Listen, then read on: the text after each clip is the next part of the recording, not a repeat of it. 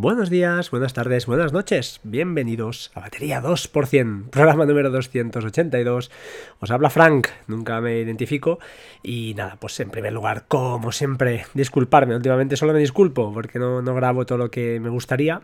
Estoy la verdad es que hemos pasado una época de virus en casa, yo todavía estoy renqueante, como podéis ver, y además, pues bueno, falta de tiempo por, dedicación a, la familia, ¿no? que, es lo, primero. Eh, el programa de hoy eh, está dividido en dos partes, ¿vale? La primera va a ser eh, va a ser un podcast un poquito más o menos convencional. Os voy a destripar un poco lo que dejé apuntado dos podcasts atrás al respecto de las pruebas que he realizado de, de varias configuraciones de, VPN y en una segunda parte que será mucho más extensa, a ver si puedo grabarla esta semana, quiero pues hablar de, conceptos y de cosas que hoy quedarán así en el aire y ostras, eh, ya ha sido, eh, no voy a actuar como un influencer, de decir, varios de vosotros me habéis consultado, no va a ser así, sino que por puro egoísmo pues eh, he decidido ponerme al día, porque a veces, no sé, sabes cómo suena la música, pero no has leído la partitura, ¿no? Entonces, ha sido un poquito lo que he hecho, a leer un poco, informarme, preguntar y además de preguntar, pues eso, mm, ver vídeos, ver páginas, ver blogs y, aprender, porque a veces pues lo más fácil no es simplemente coger y ala, le mando un, un telegrama a este que sé que sabe y ya me contestará y me hará el trabajo. Creo que es bueno no perder esa punta de perspicacia, ¿no? De, informarse. Y además, además, eh, creo que, ya os digo, mm, tengo un mal sabor de boca por lo que ya os contaré y que, creo que, debía, debía hacer ese, ese trabajo y ese esfuerzo y, mirarlo como, como fuera. Eh, sin más, vamos a empezar un poquito. En primer lugar, un poquito de pupurri, ya sabéis. Os voy a dejar en las notas del programa una web, un enlace para aquellos que seáis usuarios de Plex, que se llama https status.plex.tv y es una web donde, pues eso, eh, te ponen el estado de los diferentes servicios de Plex. Creo que es interesante tener a mano porque a veces, pues bueno, falla, falla Plex, ¿no? Por lo que sea aunque tengo que decir que a mí últimamente me va muy muy fino, hace meses ya. Pero eh, bueno, a lo mejor algún día falla cualquier cosa y queremos saber si es culpa nuestra, que hemos toqueteado algo del router o alguna cosa, o no, o simplemente pues es un servicio de ellos que, está caído, que puede pasar y ya está. También apuntar eh, bueno, una cosilla que, a veces a uno no se le ocurre hasta que no la, ejecuta. Y es, eh, no sé si recordáis que en su día os comenté, yo uso Spark como gestor de cliente, de, perdón, como cliente de correo y una de las cosas que había utilizado bastante era la opción de posponer eh, correos. Es decir, te entra un correo que sabes que no lo vas a atender eh, hoy y eh, hay dos opciones, ¿no? O lo anclas, yo al menos lo anclaba, o la otra opción también es posponerlo. Es decir, oye, yo sé que esto lo tengo que gestionar el miércoles que viene. Pues me lo pospongo para que me entre en mi buzón el miércoles siguiente. Esto hace tiempo que no lo hago, no lo uso. Mm, una razón muy simple lo que hago es eh, Spark, como sabéis, tiene eh, pues unos accesos directos o como diría, no sé cómo decirlo, una, la capacidad ¿no? para enlazarse, en este caso con Things, que es eh, mi proveedor de, tareas para que nos entendamos, y lo que hace pues es crearte una tarea directamente en Things con un enlace a ese correo, de manera que, bueno, puedes hacer un enlace o el correo en sí, el texto. Yo prefiero el enlace. Y entonces, pues bueno, desde Things lo gestiono. Así que el día que me venga esa fecha, ¿no? Esa due date, esa fecha de vencimiento, pues pulso ese enlace, se me abre el correo y gestiono lo que tenga que gestionar. No sé, imaginad que es llamar a un taller o llamar a yo que sé, a una empresa para no sé qué cosa. Pues esas cosas que, que bueno, que hacemos todos, ¿no? Que tenemos en el día a día. Eh, lo quería comentar, no sé por qué, simplemente pues porque es una curiosidad más y a veces pues la gente me pregunta o simplemente pues oye, si alguien lo quiere usar así o probar así, pues es otra manera de, hacerlo.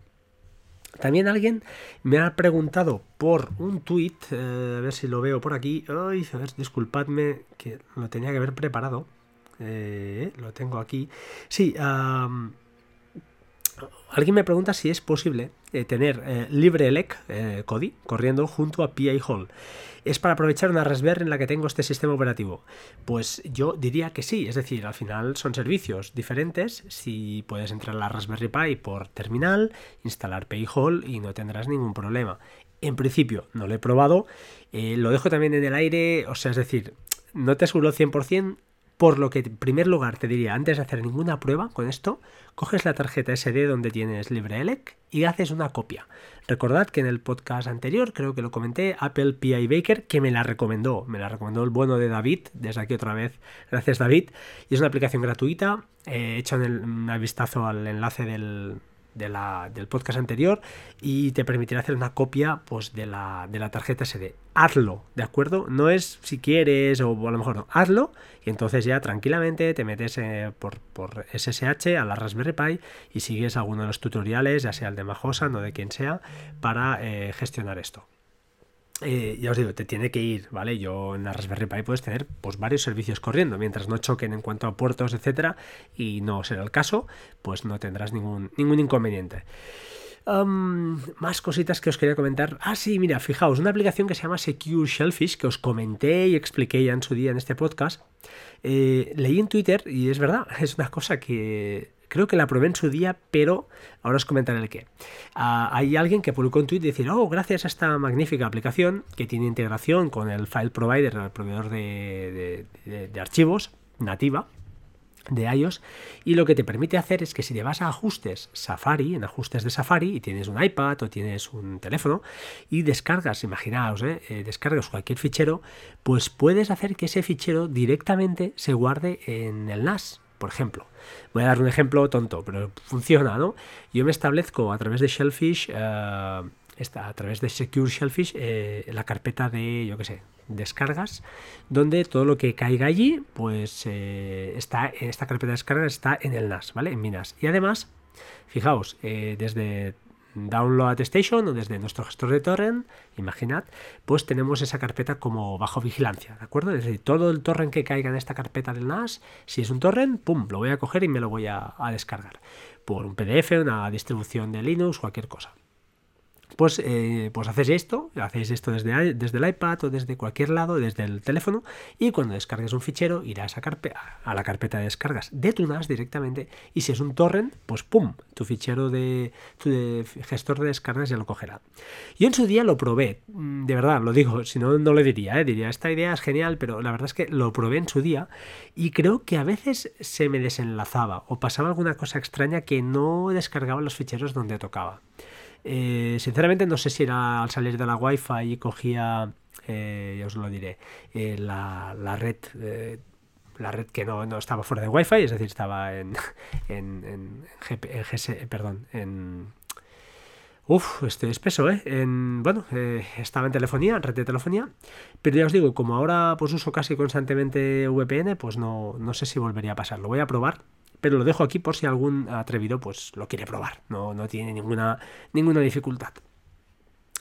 Y ahora sí, entramos un poquito de lleno en lo que os quería explicar hoy, eh, que es la primera parte. Ya os digo, os quedarán vacíos en cuanto a conceptos, seguramente, pero os prometo, creo, eh, que me lo he currado bastante y espero que en el próximo podcast, que será un podcast largo, será un bonus, ¿vale?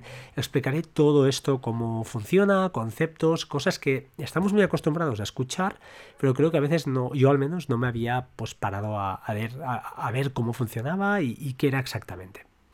Eh, como os comenté en el último, el penúltimo podcast, os dije que había probado eh, tres variantes ¿no? de VPN para que nos entendamos, o VPN sobre OpenVPN, es decir, ese protocolo que en principio es bastante seguro, es el, software libre y pues bueno, funciona bastante bien. La VPN, eh, perdón, VPN de Synology, que es la que va integrada en el router de Synology y que, pues bueno, como sabéis también pues lo tengo y la he podido probar. Y finalmente os comenté VPN WireGuard. WireGuard es un sistema mm, nuevo, ahora explicaré un poquito más por encima cómo, funciona, pero sinceramente, pues eh, gracias a David, como os comenté, lo tenía pendiente, también es cierto, y lo estaba ahí, pues eh, no sé, no sé qué estaba esperando, no me daba mucha pereza. Y el bueno de David R. que casi ya hablamos casi, casi a diario, pues me comentó que lo había instalado, ya se había lanzado y, la verdad es que fue un empujón para mí que me fue fantástico y, es un descubrimiento. Entonces empezamos, ¿no? Por OpenVPN. OpenVPN, ya sabéis, funciona bastante bien, pero tiene una peculiaridad, es lento. Es lento, ¿de acuerdo? Luego hablaremos un poquito más de esto, pero es un poquito lento. VPN Synology la he probado. ¿Funciona bien? Sí, ¿Funciona bastante rápida? También, no tengo quejas, ¿de acuerdo? O sea que sí que, estoy contento y, oye, es, además va, es muy fácil de configurar, ya que, pues bueno, con cuatro clics y la aplicación nativa que tienes para iOS y para Android, supongo, pues desconectar, configurar y listo. Sea que cero problemas, funciona razonablemente bien y desde ahí, pues ya os digo, estás fuera de casa y pues en mi caso, por ejemplo, uso screens para conectarme a mi Mac mini o simplemente quiero conectar a, servicios que tengo corriendo en local y que no quiero tener expuestos a internet directamente, como puedan ser, yo que sé, Homebridge o mis, mis, bueno, mis diferentes eh, dockers de Homebridge, etcétera, etcétera. Y finalmente, os vengo a hablar un poquito hoy de lo que os interesa, ¿no? De VPN WireGuard. Eh, WireGuard lo definiría como un sistema de VPN moderno, ¿de acuerdo? Es simplemente esto. Es mucho más rápido que IPsec y que OpenVPN. Está basado en sistemas criptográficos mucho más modernos frente a otros pues, más clásicos como OpenVPN, que ya tiene 17 años de vida este, este sistema, es decir, es viejo para lo que es la tecnología. Es multiplataforma, es más seguro, esto luego lo discutiremos, y además, pues ya os digo, está diseñado, está diseñado, perdonad, para mm, poder realizar un roaming de manera fácil y rápida. Es decir, si nuestro dispositivo cambia de redes, nos vamos de, de IP pública o pasamos de Wi-Fi a, red eh, de telefonía, eh, pues para nosotros será transparente. La conexión VPN seguirá levantada y, además, ya os digo, se vuelve a autenticar súper rápidamente con el servidor, de manera que siempre estaremos conectados a la, a la VPN. Además, tiene una peculiaridad que se ha limitado muchísimo en cuanto a líneas de código, eh, lo cual facilita su auditoría. Eh, tiene, por lo que he leído, 3.700 líneas de código versus 600.000 de OpenVPN. Esto no sé si es verdad, pero lo he leído, ¿de acuerdo? Eso sí, solo soporta el protocolo UPD y no usa el 443, lo que es el puerto 443. Y ah, por lo que, por lo que eh, el protocolo es considerado como un producto work in progress, es decir, es un producto todavía que está eh, un poquito verde entre comillas, ¿vale? Está en modo testing para que nos entendamos.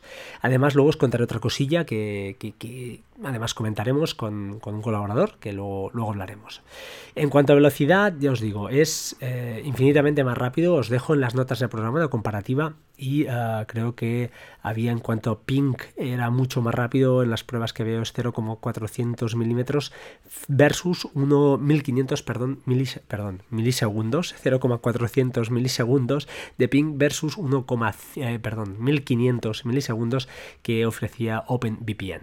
OpenVPN por lo que parece es mucho más seguro y de esto también os comentaré después, os dejaré un apunte, porque al final, pues bueno, ¿cuánto tiempo vamos a estar conectados? O quiénes somos nosotros para tener quizá pues una clave de cifrado de 4096 bytes, pues a lo mejor no es necesario, ¿no? A lo mejor nosotros con menos, si es más ágil y más rápido, ya nos vale.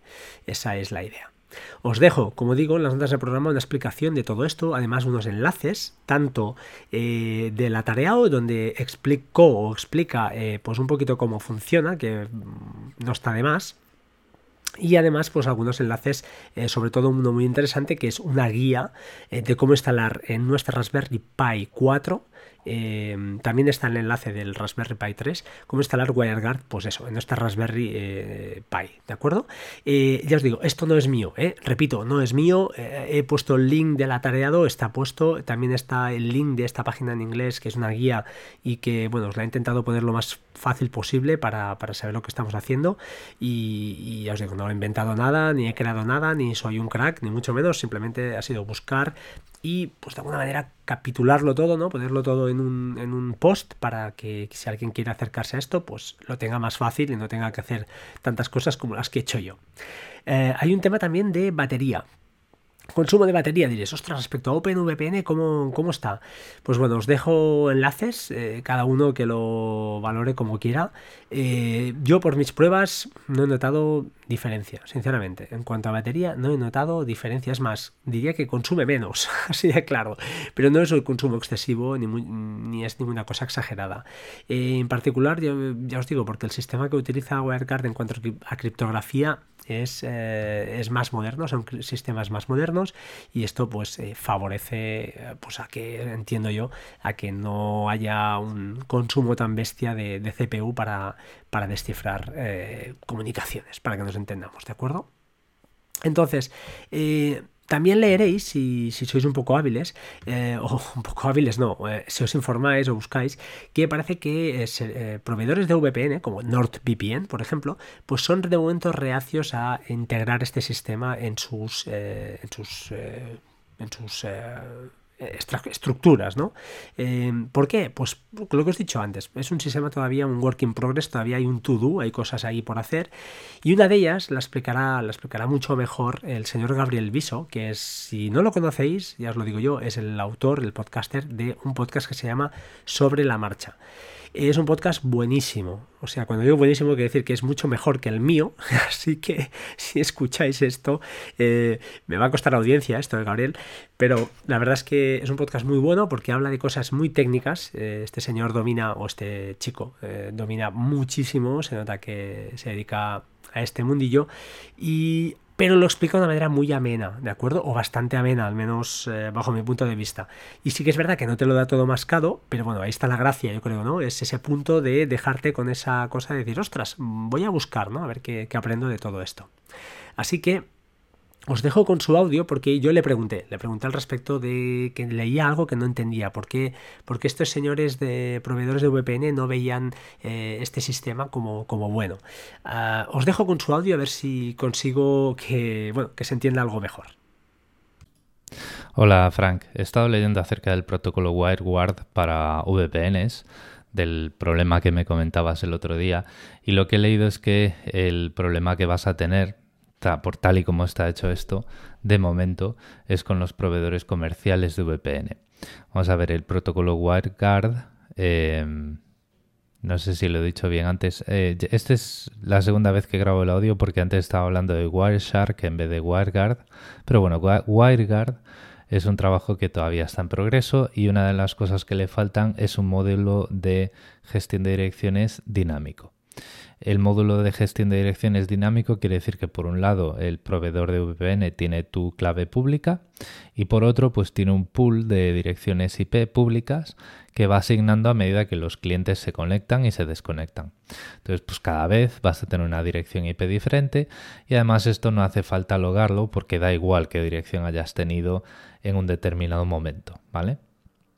El, Así, pues, por ejemplo, pues en la política de logs, si aparece una dirección IP pública, esa dirección IP pública, como es dinámica, no se podría relacionar con el cliente, con, contigo, porque pues no hay una relación escrita en ningún sitio entre la clave pública de tu conexión con la que tú te identificas contra el servidor y esa dirección IP. Cuando la, gestión de direcciones es estática, eso lo que quiere decir es que eh, hay una configuración que dice a este cliente que tiene esta clave pública y te ponen ahí pues un churro eh, aleatorio que es pues la clave pública de tu certificado, pues se le asigna esta dirección IP pública siempre. Y eso está en un fichero de configuración que se puede leer, ¿vale?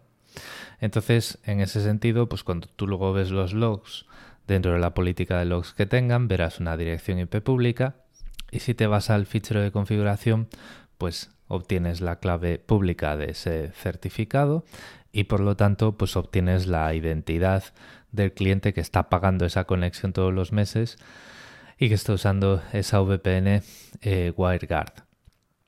Esto, pues lógicamente solo te afecta en los proveedores comerciales de VPN porque son los que tienen esos logs, esa configuración fuera de tu alcance. Son una empresa con nombres y apellidos, están sujetos a regulaciones, etcétera, etcétera. ¿Vale? Entonces, pues tal y como funciona ese protocolo, pues tirando del hilo cualquier actor externo pues va a poder relacionar una actividad, la que esté dentro de la ventana de logs que corresponda, de la semana, de los 15 días o lo que sea, según su política de logs, lo va a poder eh, relacionar pues con Frank el podcaster. Entonces, en este sentido, pues si tú lo que tienes es un servidor montado en casa, pues no tenéis ningún problema porque tanto el servidor como la configuración como los logs, pues va a estar en tu router, en tu máquina virtual, en tu contenedor o en lo que sea. Entonces, bueno, pues es de esperar porque, bueno, pues esto es un problema que como me has apuntado tú, que vamos a ver, yo no lo conocía de, cerca, pero está en todas partes, ¿vale? Entonces me, me cuesta mucho creer, me costaría mucho creer que no, lo que no lo tuviesen en la pila de cosas por hacer, que al parecer tienen bastante todavía que hacer. En cualquier caso, pues lo que siempre has estado comentando de la velocidad y demás, em, pues promete mucho, ¿vale? Y luego otras características que tienen que lo ponen un poco, lo, pintan un poco débil en comparación con OpenVPN, pues no son para tanto porque, bueno, pues las, al final las claves de cifrado Em, esto, pues a lo mejor un día hago un episodio en mi podcast que pues ya te dejo a ti que digas cuál es. Em, tú necesitas una clave de cifrado más larga cuanto más tiempo vaya a estar esa información disponible para poder ser atacada, ¿no? Por fuerza bruta o por ataques de diccionario, por los ataques que sean más adecuados contra el protocolo de cifrado que se usa. En una VPN, en donde la información no se almacena, sino que la información forma parte de una conexión y pues dura lo que dura esa transmisión de la información a través de Internet, pues mucha gente dice, y pues yo lo entiendo y puedo hasta compartirlo, que una clave de 4096 bits, como es la clave máxima de OpenVPN, pues es matar moscas a cañonazos, y una clave de 256 bits, como la de WireGuard, pues pues puede ser una, opción sensata. En cualquier caso, pues esto es lo que, lo que he estado mirando por ahí. Espero que os haya sido interesante y un saludo. Bueno, ya vuelvo a estar aquí. Eh, fijaos, he apuntado varias cosas. Gabriel, eh, en primer lugar, ya veis que es un tío que sabe, sabe, explica muy bien, muy bien. Yo creo que este podcast acabará en los top, o debería estar, bajo mi punto de vista, en los top por el nivel de, de sabiduría que, transmite es nivel Mahosan, estos niveles que es gente que vale la pena escuchar. Fijaos, él ha comentado, em, ya no le hago más la pelota, pero es que es la verdad. Así que, bueno, eh, ha comentado, pues eso, importante, cosas que me quedo yo, ¿no? Que los proveedores de VPN, yo le comenté, oye, he leído algunos problemas que ellos no querían, y el problema es este, justamente que WireGuard, de momento, con, como él ha dicho muy bien, pues esta clave pública que te identifica, va relacionado con esa IP pública que siempre es la misma. Por lo que, como ha dicho él, pues tirando de logs podrían eh, pues saber tu identidad. En cambio, la gestión habitual, yo no lo, lo, desconocía, de estas VPN está muy chula porque tú tienes tu clave pública y te asignan, como ha dicho él, un pool de direcciones IP y un día sales por una, otro día sales por otra, con lo cual te anonimiza todavía más o te es todavía eh, te hace más privado, ¿no? Te ganas en privacidad respecto, pues a eso, a navegar a través de un DNS de, cualquier, de tu ISP, ¿de acuerdo? Esto lo, explicaré más adelante, pero es así. Además, como habéis dicho, ¿no? Como ha dicho él, perdonad, en los logs, pues eso, eh, podrías llegar a ver la identidad de, este usuario, cosa que de momento, pues no, no creo que a nadie nos mueva nadie no es de, buen gusto. Esto está en el to-do, entiendo que esto se mejorará, pero en nuestro caso, si nos montamos nuestro servidor de WireGuard en nuestra casa, no afecta, como ha dicho él. ¿Vale? Así que es importante tenerlo, tenerlo claro. Os dejo en las notas del programa el enlace al podcast que él ha dicho que grabaría y lo grabó hace unos días, hablando de la, pues eso, de la cantidad ¿no? de, de, bytes de para eh, la longitud de estas claves para, para proteger nuestra privacidad y que es el, directamente dependiente del tiempo que vas a estar conectado. Él lo explica muy bien en su podcast, escuchadlo, de verdad vale mucho la pena, espero que, que tenga la audiencia que se merece porque es un super podcast, así de claro. Además graba cada día, o sea que ya tengo cola porque entre el, eh, el bueno de Oliver que está así así, pero cuando arranque arrancará y alguno más que tengo por ahí que es diario, eh, hacen mucho daño ya a mi, a mi oreja porque no tengo tiempo a escucharlos, eh, por desgracia. Bueno, más cositas que os quería comentar de WireGuard. Pues eso, deciros que eh, pues eso, eh, el servidor se instala de una manera bastante fácil, se instala bastante fácil. Eh, en la Raspberry Pi 4 no he tenido muchos problemas y añadiendo, añado una última cosa, en el tuto que os he añadido, en el tutorial que dejo, que no es mío, añaden una, un script para añadir clientes, ¿de acuerdo? hay que tener en cuenta tres cosas de este script, que hay tres plantillas. Una, que es la que lleva las variables del servidor, que estará rellena ese punto, una para los, mm, para los clientes y otra para el servidor. Es decir, el servidor coge los valores de estas variables que habremos definido en la primera plantilla y eh, pues bueno, ahí también puedes cambiar alguna cosa. Luego os comentaré el qué. Y para los clientes, pues también muy fácil. ¿De acuerdo? Una plantilla y cuando quieras añadir un cliente, pues hay una instrucción, una línea de terminal, corres ese script que sea pues un add es para añadir, un add menos a, si no recuerdo mal, para añadir y un add menos s o menos d si es para, eliminar un usuario. ¿Y qué hace con estos dos scripts? Pues muy fácil. Te crea eh, un usuario que lo podrías hacer, es un fichero de configuración de texto que lo podrías hacer tú y además te genera un código QR que también lo podrías llegar a hacer tú, pero es todo muy sencillo. Este código QR tú lo escaneas en el caso de un móvil o de un iPad y ya tienes eh, desde la aplicación nativa, perdona, pues desde la aplicación que hay para ellos, que es gratuita, pues eh, haces añadir uh, túnel, creo que es, o añadir, eh, sí, añadir perfil, le escaneas ese código QR que te ha generado en el servidor, en la Raspberry Pi, y que te sale en pantalla, y ya tienes esa conexión creada, ya funciona. Además, muy buena, muy buena la aplicación para ellos porque te permite eh, configurar y decir, mira, yo siempre que entre en, en red de telefonía, quiero que se conecte automáticamente. Y siempre que entre en Wi-Fi, a excepción de estas eh, Wi-Fi, la de mi casa, por ejemplo, y la de casa de mis suegros, por decirte algo, también quiero que se conecte, que esté conectado a mi, a mi WireGuard, a mi servidor de WireGuard. Entonces esto es fantástico, porque tú te despreocupas y él se conecta y se desconecta. Problema que me ha ocurrido a mí, que me ocurre a mí al menos, es que mi iPhone 7 Plus, cuando conecto en Wi-Fi, visualmente no lo veo. Me sigue apareciendo el 4G más el simbolito de VPN.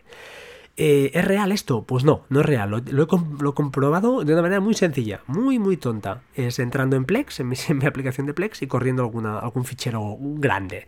Entonces ya veo perfectamente que va al segundo, va súper rápido, y eso eh, ha sido una prueba suficiente para ver que, no estoy... Eh, no estoy en 4G, sino que estoy dentro de la, de la intranet. También he de deciros que esto me pasa a mí, a David R no le ocurre, y, él le va fantástico. Así que hemos tenido algún problemilla a veces con las IPs, los rangos de IPs, que a veces parece que, está conectado pero no enlaza. Pero si hacéis bien la configuración, mm, debería funcionar, ¿de acuerdo? Es decir, mm, además haciendo un test de. Perdonad, eh, me he avanzado. Es decir, eh, haciendo un. en el navegador, entrando en el navegador en una IP local que tengas en tu casa, te debería funcionar. Eh, navegando por internet, te debería funcionar. Y entonces, una cosa más, hasta aquí eh, todo muy bien, tenemos WireGuard funcionando, una VPN muy rápida, muy eh, liviana, que va muy fina, que es un protocolo moderno, pero además le podemos añadir una cosa más para darle un punto de fuerza, ¿no? Vamos a hacer que nuestro PI Hall o nuestro DNS AdGuard, lo que tengáis, eh, pues eso, cuando esté en 4G, cuando esté fuera de casa y conectado con WireGuard, toda la navegación me pase a través de ahí. Esto es muy, muy fácil. Parece muy difícil y es muy fácil. Simplemente es añadir un parámetro al fichero, que además os lo dejo yo en las notas del programa, que se llama DNS.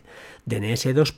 DNS igual, perdonad, y la IP, en este caso sería la IP de donde tenemos corriendo nuestro PI Hall o donde tengas corriendo tu AdGuard DNS. Yo tengo los dos corriendo, tengo PI Hall y tengo DNS AdGuard, los he probado los dos van como un tiro, o sea, van como un tiro, al menos en la Raspberry 4 tengo eh, PA Hall y el, en el NAS tengo en un Docker corriendo AdGuard.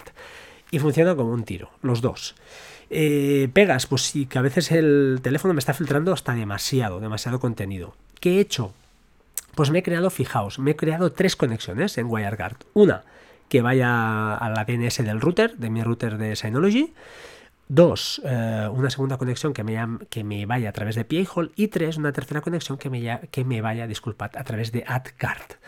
¿Por qué? Pues bueno, por probar, ¿vale? Eh, nadie necesita todo esto, pero cuando lo tengo así montado y, lo, estoy, lo, estoy, probando todavía, diría, tiene sus pros y sus contras, pero yo de momento le veo solo ventajas en cuanto a la velocidad. Prefiero que se me escape alguna notificación, que ya os digo, de WhatsApp me entran todas, eh, de diría que casi todas. Dicen que a alguien le, ocurre algo con Instagram, yo no lo sé, no lo uso Instagram, entonces ya os digo, se puede, se puede llegar a configurar poco a poco, pues en, en PA Hall eh, añadiendo whitelist y en AdGuard lo mismo, o sea, puedes añadir las listas blancas y entonces esos dominios pues pasarán sin problema. Echadle un ojo, de verdad, echadle un ojo. Yo era muy. Se me quedó ahí en el tintero y es una auténtica barbaridad. También aprovecho para recomendar, si queréis escuchar una segunda opinión de todo esto, el podcast eh, de YouGeek, que también habló el lunes o así. Estuvimos hablando y él me, el pobre me decía, yo espero a que tú publiques y tal. Y le dije, mira, no, da igual, publicó él y lo explica también perfectamente. Y de hecho, ya en el blog del atareado habla de Ángel, que fue el primero que les recomendó este tema. Lo que pasa es que Ángel no le funcionó y supongo que por eso, pues bueno, lo dejó un poquito de lado. Eh, lo explica muy bien, todavía está pues en fase de testing, entre comillas, pero ya os digo, eh, yo en iOS estoy loco de contento. O sea, desde que lo tengo no uso OpenVPN porque me parece súper, súper lento, ¿de acuerdo? Eh, estoy encantado. Mi Raspberry Pi además está funcionando y le estoy dando un uso además a, todo esto. Así que, bueno, para mí, pues una genialidad. Aprovecho para repetir otra vez más, si lo montáis en una Raspberry Pi donde tenéis PI Hall, por ejemplo, haced un backup siempre antes de eh, pelearos con todo esto. ¿Vale? Porque pues pueden pasar cosas, a veces se rompe, ¿no? La distribución, ya sabéis lo que Linux comporta a veces, que cuando toqueteas demasiado, pues a veces las cosas se rompen y yo al menos no tengo capacidad de, terminal para conseguir arreglar estos eh, desaguisados a veces. Así que lo suyo es hacer una, una copia y, tenerlo todo controlado. Ahora sí, os dejo por hoy. Habrá una segunda parte de este podcast, también será larga, donde explicaré muchos conceptos que quiero explicaros cómo funciona pues, una llamada web, qué es un DNS, por qué, por qué queremos eh, esta privacidad, qué, qué problemática hay, qué ventaja hay y desmitificar algunos de los conceptos que yo mismo había dicho desde aquí y que creo que no son 100% ciertos.